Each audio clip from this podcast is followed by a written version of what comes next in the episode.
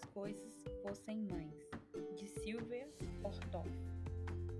Se a lua fosse mãe, seria mãe das estrelas, o céu seria sua casa, casa das estrelas belas.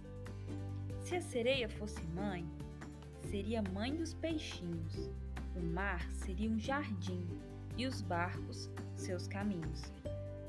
Se a casa fosse mãe, seria a mãe das janelas, Conversaria com a lua sobre as crianças e as estrelas. Faria de receitas pastéis de vento. Quindins emprestaria cozinha para a lua para fazer pudins.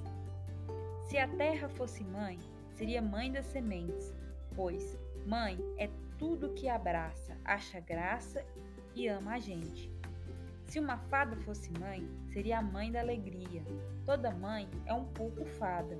Nossa mãe, fada seria. Se uma bruxa fosse mãe, seria mamãe gozada. Seria a mãe das vassouras, da família vassourada.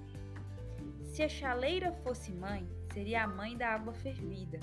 Faria chá e remédio para as doenças da vida. Se a mesa fosse mãe, as filhas, sendo cadeiras, sentariam comportadas, teriam boas maneiras. Cada mãe é diferente, mãe verdadeira ou postiça, mãe vovó, mãe titia, Maria, Filó, Francisca, Gertrudes, Malvina, Alice. Toda mãe é como eu disse. Dona Mamãe ralha e beija, erra, acerta, arruma a mesa, cozinha, escreve, trabalha fora. Ri, esquece, lembra e chora, traz remédio e sobremesa. Tem até o pai que é tipo mãe. Então, esse é uma beleza.